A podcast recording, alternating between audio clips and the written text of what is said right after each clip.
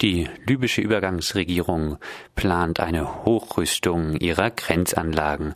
Davon profitieren werden europäische Unternehmen, die die Technik liefern. Über die Hintergründe des Ausbaus der libyschen Grenze und über die Ausgestaltung dessen möchte ich jetzt mit Matthias Monroy, freier Journalist aus Berlin und Experte, wenn es um die EU-Sicherheitsagentur Architektur äh, Frontex und auch die EU-Sicherheitsarchitektur im Allgemeinen geht, sprechen. Matthias, was ist da geplant an der libyschen Grenze?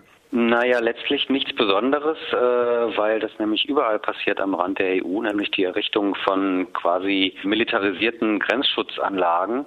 Das sind äh, eben sogenannte Sensoren, also Kameras, aber auch Audiosensoren, Infrarotkameras, ähm, Grenzübertrittssysteme beispielsweise, die alle von den äh, großen Firmen vertrieben werden, also Rüstungsfirmen so wie EADS, das ist der deutsch-französische Konzern, Thales ist ein französischer Konzern, BAI ist ein britischer Konzern oder Finmeccanica aus Italien die eben diese Infrastruktur bereitstellen. Eingebunden werden dann auch äh, fliegende Kameras, also Drohnen, eingebunden wird äh, Satellitenaufklärung. Und das Ganze läuft dann quasi in so einem Kommandozentrum in so einer großen Leitstelle zusammen. Äh, die gesamten Informationen werden weiter ausgewertet. Gegen wen richten sich die neuen Grenzanlagen? Naja, beschrieben wird es immer ganz gerne zur Verhinderung äh, von Terrorismus.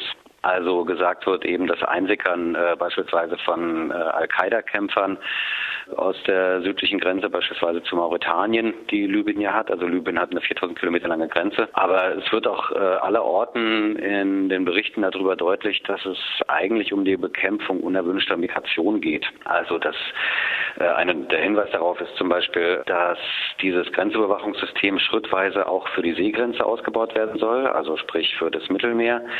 Und da ist ja bekanntlich die Bekämpfung der unerwünschten Migration eine ganz besondere Priorität.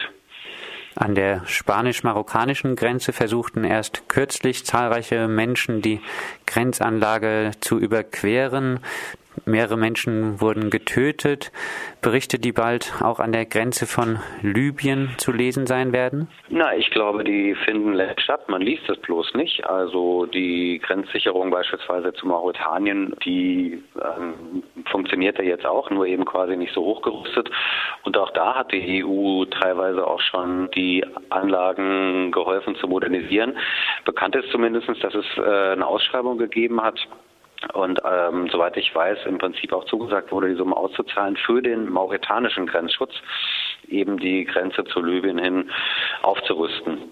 Also dass man natürlich ähm, immer beiderseits der Grenzen äh, versucht, die Polizeien da zu modernisieren.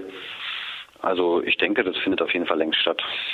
Du hast schon das Mittelmeer angesprochen, was auch äh, in die Grenzsicherung von Libyen mit einbezogen wird, wenn es um die Sicherung des Mittelmeers, Sicherung in Anführungszeichen geht, um die Abwehr von Flüchtlingsanstürmen spielt meist äh, die Grenzschutzorganisation Frontex eine Rolle. Ist Frontex auch in den Ausbau der libyschen Grenze involviert? Nicht direkt. Also Frontex hat ja in dem Sinne keine eigenen Mittel, die sie jetzt Libyen für die Grenzsicherung zur Verfügung stellen würde. Frontex ist äh, sowieso auch nur zuständig für das Gebiet der EU, also für die Außengrenzen.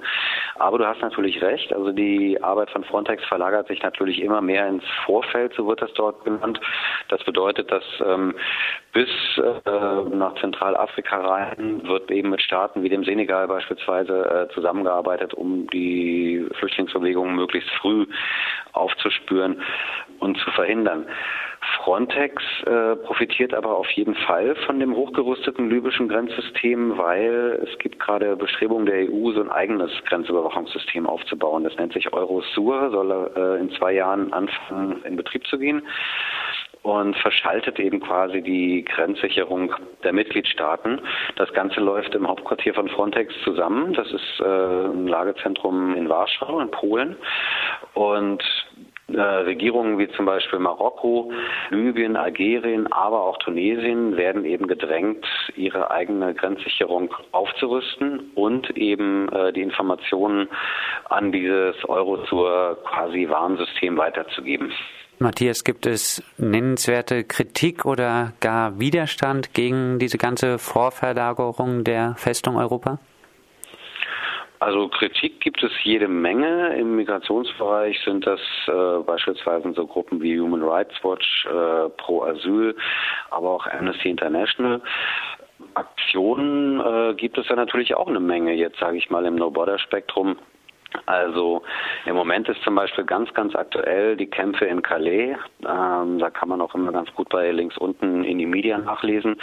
Da gab es wieder eine Räumung und da sitzen wieder Flüchtlinge quasi im Freien in der Kälte. Da wird äh, zu Spenden aufgerufen etc. Äh, solche Sachen gibt es natürlich. Also das wäre das, was mir im Moment aktuell einfällt. Aber letztendlich ein Kampf gegen Windmühlen. Naja, so wie immer, so großartig was geändert haben wir so an der Migrationspolitik der EU nicht, wenn man mal äh, davon absieht, also was es vor zwei Jahren ja gegeben hat, die heftigen, heftige Kritik an den Unterbringungen von Migrantinnen in Knästen in Griechenland. Das hat immerhin dazu geführt, dass äh, Deutschland im Moment nicht nach Griechenland abschiebt und auch andere Länder nicht. Aber die Frage ist, ob das ein Erfolg ist, weil den Flüchtlingen mag es vielleicht hier im Knast besser gehen oder hier im Lager besser gehen als im Lager in Griechenland.